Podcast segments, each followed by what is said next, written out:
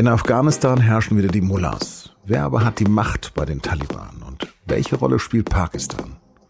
Darüber habe ich mit dem Konfliktforscher Hans-Joachim Giesmann von der Berliner Berghof Foundation gesprochen. Er hat gerade die Friedensverhandlungen in Katar begleitet, die jetzt abgebrochen wurden. Sie hören auf den Punkt den Nachrichtenpodcast der Süddeutschen Zeitung. Am Mikrofon ist Lars Langenau.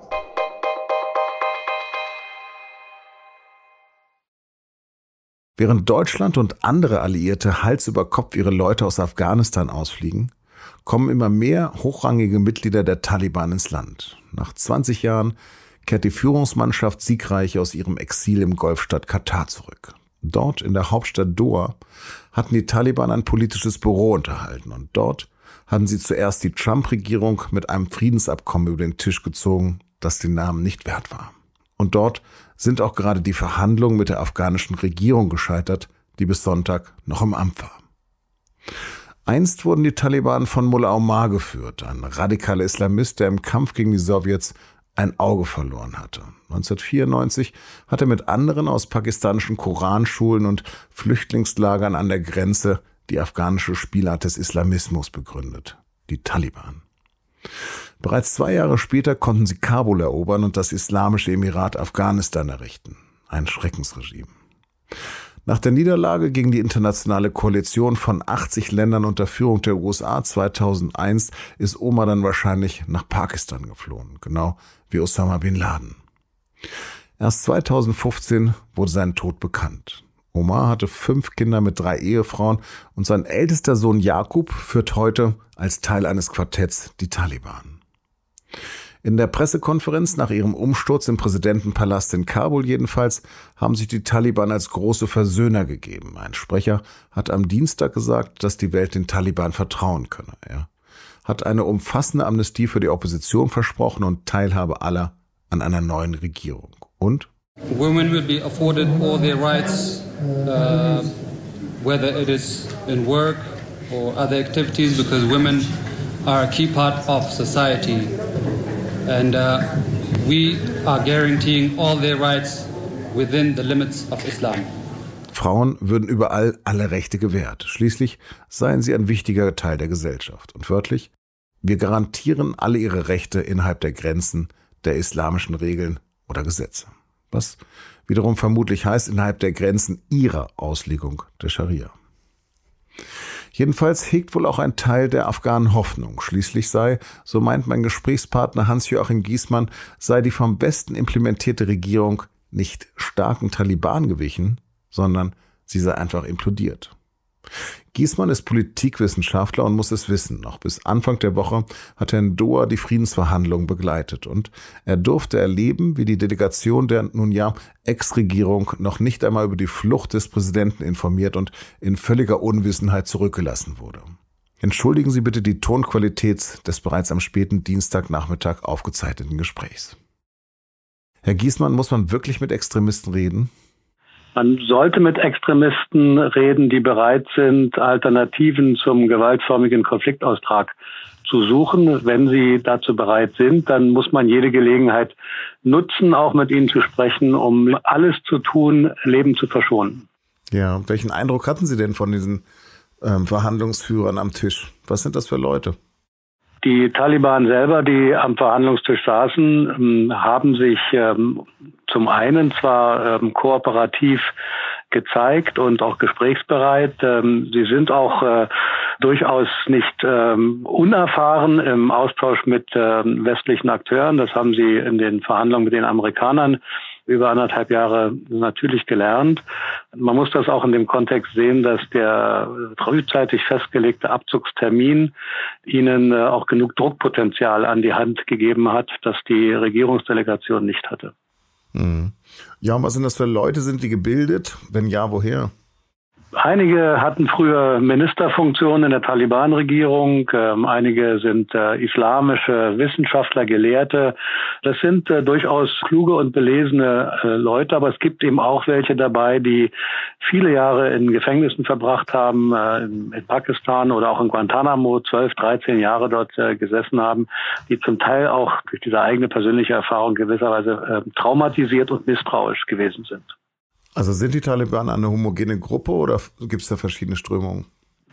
Bei den Taliban gibt es äh, eine ganze Reihe von verschiedenen Strömungen. Es gibt die, die sehr lange auch im Ausland gelebt haben. Natürlich gibt es auch die zum Teil jedenfalls weniger gebildeten Kämpfer, die also schon seit Jahren rekrutiert werden aus unzufriedenen ähm, jugendlichen Gruppen, vor allem in Afghanistan, aber eben zum Teil auch in den äh, pashtunischen Gebieten in, in Pakistan. Wir haben die, das Haqqani-Netzwerk, das also ein besonders verschrien ist für seine Brutalität. Bisher war es so, dass diese Strömungen geeint wurden durch den äh, gemeinsamen Gegner, die afghanische Regierung. Jetzt, wo die Macht in ihren Händen ist, wird sich zeigen müssen, welche dieser Strömungen eher die gemäßigtere, äh, die durch das politische Office in Doha vertreten worden ist, oder die radikalere, für die vor allem das Haqqani-Netzwerk steht, welche sich darin durchsetzt. Und äh, zum Haqqani-Netzwerk ist ihm auch zu sagen, dass traditionell über gute Beziehungen verfügen zur Al-Qaida. Und äh, hier bleibt eben auch abzuwarten, inwieweit sie sich von diesen ja, globalen Gotteskriegerströmungen bereit sind zu lösen oder mit ihnen zusammenzuarbeiten. Auf jeden Fall gibt es offensichtlich einen großen Push für islamistische Bewegungen in aller Welt, die natürlich die Taliban auch jetzt als ihre Vorbilder feiern. Ja, den einäugigen Mullah Omar kannte man ja noch. Wer ist denn jetzt Ihr Anführer? Das ist gar nicht so leicht zu sagen. Äh, der nominelle Anführer Haibatullah Akhundzada äh, ist eigentlich eher so etwas wie ein, ein, ein religiöser Anführer. Wir haben dann äh, Mullah Abdul Ghani Baradar, der ist weltweit bekannt. Er war sozusagen der Unterzeichner für das Doha-Abkommen mit den Amerikanern über den Abzug der amerikanischen Streitkräfte. Dann gibt's äh, Sraj Haqqani, äh, das ist äh, der stellvertretende Chef äh, der Taliban ein, ein sehr brutaler und eben auch ähm, nicht unbedingt als kooperativ bekannter Anführer der Taliban. Und äh, schließlich gibt es auch noch einen sehr jungen Aufsteiger, den Sohn von äh, Mullah Omar äh, Jakub, äh, der äh, seit äh, 2020 Chef der Militärkommission ist. Äh, und ähm, da bleibt auch abzuwarten, welche Rolle äh, gerade diese jungen Taliban, die nicht äh, mit den Verbindungen oder den Beziehungen der, der alten Taliban auch schon altersmäßig nicht verbunden sind, welche Rolle die in der, jetzt in der Regierung spielen werden. Ja, woher haben die denn ihr Geld, ihre Waffen? Ja, das ist äh, schwer zu sagen. Äh, es gibt äh, natürlich genug äh, Quellen auch im Ausland, die ein Interesse daran hatten, dass die Taliban Erfolg haben in ihrer Auseinandersetzung mit den, vor allem mit dem Westen. Sie haben auch ihre eigenen Quellen, vor allen Dingen aus dem Drogenhandel, sagt man. Aber die Summen, die da im, in Rede stehen, vor allem natürlich in der Verantwortung dessen, was äh, Jakub in den letzten Jahren erreicht hat, von über einer Milliarde US-Dollar, die sind nicht nachprüfbar. Mhm. Und werden die was mit den Waffen anfangen, die sie jetzt äh, erbeutet haben? Ich glaube schon, dass äh, die Annahme, dass sie mit diesen Waffen nicht umgehen können, weil sie den Zugang dazu nicht hatten, dass diese Annahme möglicherweise sich als Irrtum erweisen wird. Denn was wir ja erlebt haben in den letzten Tagen ist, äh, dass auch ähm, viele geschulte Militärs oder könnte man sagen ertüchtigte Militärs, durch den Westen ertüchtigte Militärs sich äh, offen und schnell auf die Seite der Taliban geschlagen haben. Das heißt, sie haben auch die Expertise, die ihnen ähm, zugeführt worden ist, äh, mit der sie auch in der Lage sind, solche Waffen zu betätigen. Mhm. Welche regionalen Mächte sind denn für die Unterstützung der Taliban am wichtigsten? Am wichtigsten äh, ist äh, natürlich Pakistan. Äh, Pakistan ist der Rückraum gewesen, auch der Rückzugsort äh, für die Taliban in den pashtunischen Gebieten äh, im Westen des Landes. Pakistan hat ähm, ein Interesse daran gehabt, dass Afghanistan schwach bleibt, äh, auch aus Sorge vor möglichen Infragestellungen der, der, der Durand-Linie, also der Grenze zwischen Pakistan und Afghanistan.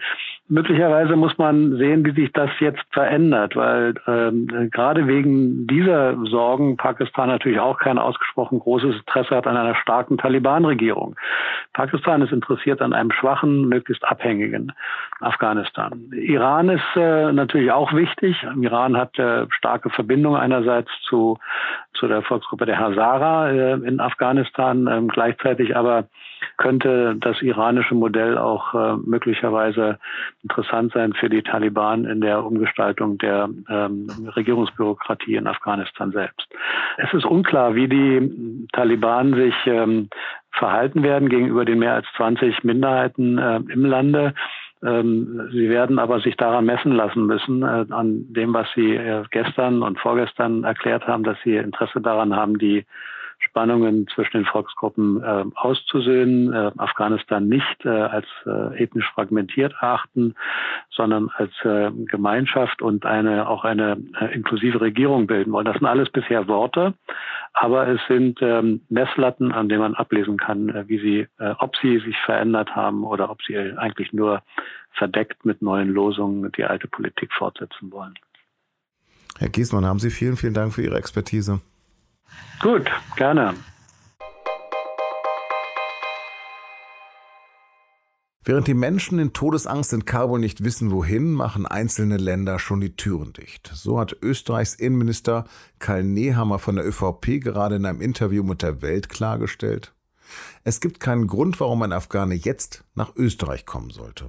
Illegale Migration, bei der sich Migranten ein Zielland einfach aussuchen würden, müsse gestoppt werden. Auch wir haben von den dramatischen Szenen am Montag am Kabuler Flughafen berichtet, bei denen verzweifelte Afghanen neben einer US-Militärmaschine herlaufen und sich von außen an das Flugzeug klammern. Manche haben sich dabei auch im Fahrwerksschacht versteckt, was sie nicht überleben konnten. Die US-Luftwaffe hat deshalb jetzt eine Untersuchung eingeleitet. Den Angaben zufolge sollte die Maschine Ausrüstung für die Evakuierungsaktion liefern aber bevor sie entladen werden konnte, wurde der Flieger von hunderten Afghanen umringt, die die Sicherheitsabsperrung durchbrochen hätten. Angesichts dessen habe sich die Crew entschieden, wieder zu starten.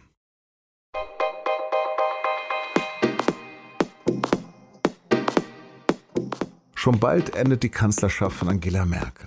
Ihre 16 Jahre an den Schalthebeln an der Macht und was sie hinterlässt, darüber hat meine Kollegin Laura Terberl für die neue Folge unseres Recherche-Podcasts das Thema mit dem Leiter des Berliner SZ-Büros Nico Fried gesprochen.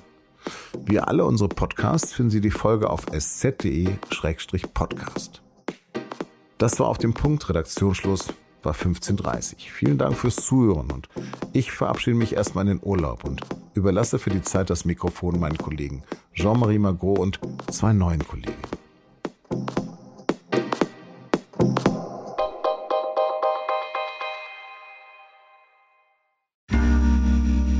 Werbung Hi, ich bin Patrick Bauer, Reporter beim Magazin der Süddeutschen Zeitung. Und gemeinsam mit meiner Kollegin Eva Hoffmann habe ich an einer unglaublichen Geschichte recherchiert. Tom und Jana denken, sie ziehen mit ihrem kleinen Kind zu einer liebevollen Gemeinschaft. Aber sie landen in einer Gruppe, in der Menschen manipuliert und psychisch und physisch fertig gemacht werden. Wie schafft es die Familie da wieder raus? Im Schattenkloster. Chronik einer Gehirnwäsche ist ein SZ Plus Podcast in Zusammenarbeit mit Audible. Jetzt auf sz.de slash Schattenkloster.